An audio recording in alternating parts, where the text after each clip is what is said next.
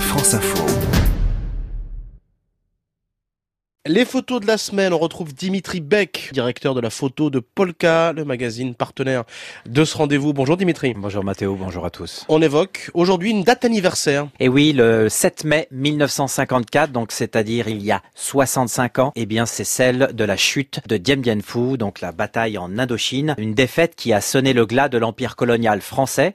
Alors la photo que l'on a choisie euh, cette semaine, c'est cette photo d'une levée de drapeau qui ne marque pas la victoire des Français, mais bien celle du Vietnam Minh, qui est donc le mouvement indépendantiste vietnamien au nord du Vietnam et soutenu par la Chine communiste, et ce sont eux les vainqueurs. Alors on repense à toutes ces photos iconiques très fortes, hein, celle du drapeau américain de prise par Joe Rosenthal sur l'île de Iwo Jima pendant la guerre du Pacifique avec le Japon, celle de Evgeny Khaldei, ce drapeau rouge soviétique qui est dressé sur le sommet du Reichstag à Berlin, et là la photo d'un soldat vietnamien qui lève un drapeau sur un poste de commandement français, et on voit une colonne de soldats vietmines euh, qui au milieu de ce capharnaüm et de la fumée, prend d'assaut finalement le poste français. C'est le symbole de la défaite des troupes françaises et la fin de cette bataille de Dien Bien Phu, de cette guerre qui a eu lieu à 10 000 kilomètres de la métropole. Parlons, Dimitri, de la couverture photo de cette bataille et de cette guerre pilotée par l'armée. Au lendemain de la Seconde Guerre mondiale euh, et en 1950, le général Leclerc et le général Delattre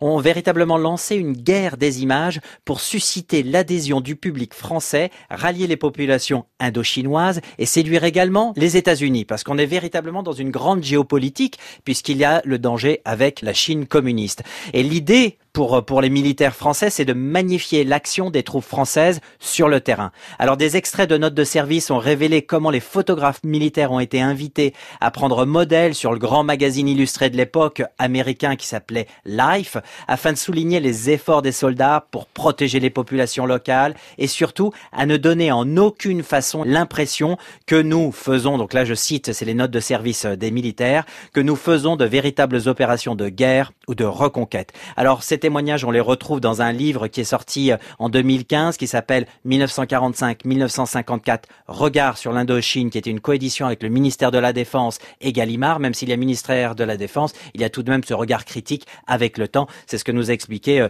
une de ses responsables, euh, Lucie Morisseau, qui travaille à l'ECPAD, qui est l'établissement de communication et de production audiovisuelle de la Défense. Donc ce regard critique est très important aujourd'hui. Il y a une génération, Diane Bienfou. De ces photographes, de ces reporters militaires en opération qui sont au cœur de l'action et des combats. Alors on a des noms comme Jean Perrault, Pierre Ferrari et le fameux Raoul Coutard, ce photographe au service presse information. Ils ont couvert à la fois les combats, mais également euh, des choses à côté. Il y a des contrepoints aux opérations de l'armée. On a des témoignages de ces grands paysages magnifiques de l'Indochine de l'époque, où on voit aussi euh, ces populations qui sont jetées sur les routes, les maisons en feu les visages fermés des prisonniers vietnamiens vêtus de noir, ce paradoxe de ces deux images d'un pays magnifique, limite paradisiaque, et puis de cette fracture et de cette douleur qui est montrée en photo. Alors, ce fameux Raoul Coutard, il a fait carrière ensuite dans le cinéma, il est devenu opérateur de cinéma, il a collaboré avec Pierre Schonderfer, ce fameux réalisateur